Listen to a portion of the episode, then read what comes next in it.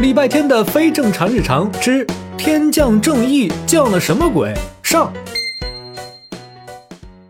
当礼拜天接到小松鼠带来的消息，让他去金坛山给松鼠阿杰送食物时，他一开始是拒绝的。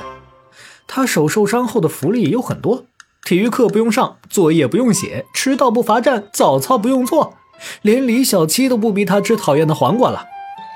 谁要从这样舒适的摆烂生活里走出来去爬山呢？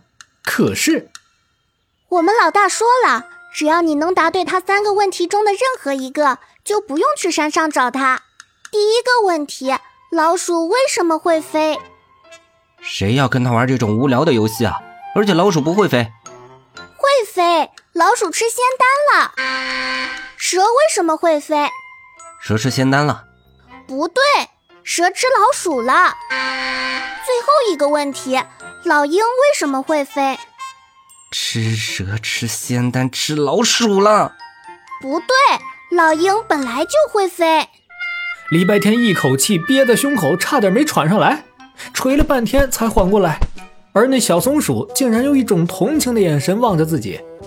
怪不得老大说，只要你能答对一题就行。这脑子是真不行。算了算了，你也别去金坛山了，赶紧去医院看看脑科吧。天色还早，说不定能挂个专家号。你懂得还挺多啊，送食物是吧？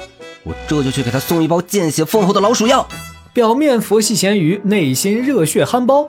礼拜天就是这样一款好拿捏的碳基生物。他转头就往金坛山方向去了。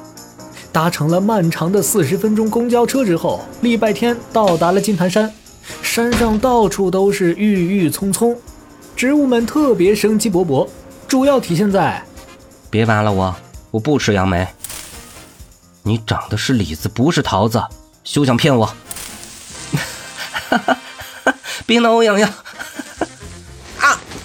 李树枝扒了他的头发，桃树枝挠他的胳肢窝，杨梅树枝想给他弄个新发型，最后几株狗尾巴草立大功，成功把人绊倒了。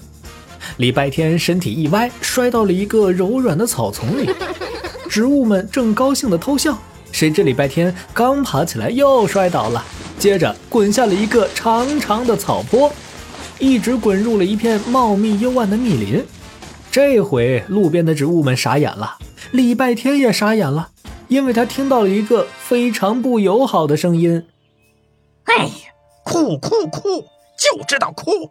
你再往后退一步试试，这些这些这些都给我拿好，掉一个你就死定了。”我不要，你拿走。哼，敬酒不吃吃罚酒是吧？让你拿就拿，世界上还没有谁能拒绝我。嗯，不要不要不要，我要回家，我要回家。哎，既然如此，那就别怪我不客气了。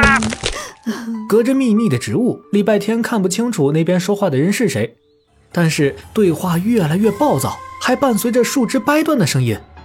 这是遇上森林暴力、恶意霸凌了。听到最后一句话时，礼拜天顾不得自己摔懵了的脑袋，扒开树枝就冲了过去。住手！放开那女孩！有本事！啊！这波就叫天降正义！哎。怎么正义降临了一半就戛然而止了？让我瞧瞧。啊！被礼拜天大声喝止的对象，居然是一只浑身上下长满了毛的大猕猴桃。呃，不，大猴子。他呆愣的望着礼拜天，礼拜天呆愣的望着他，四目相视，空气安静的让人窒息。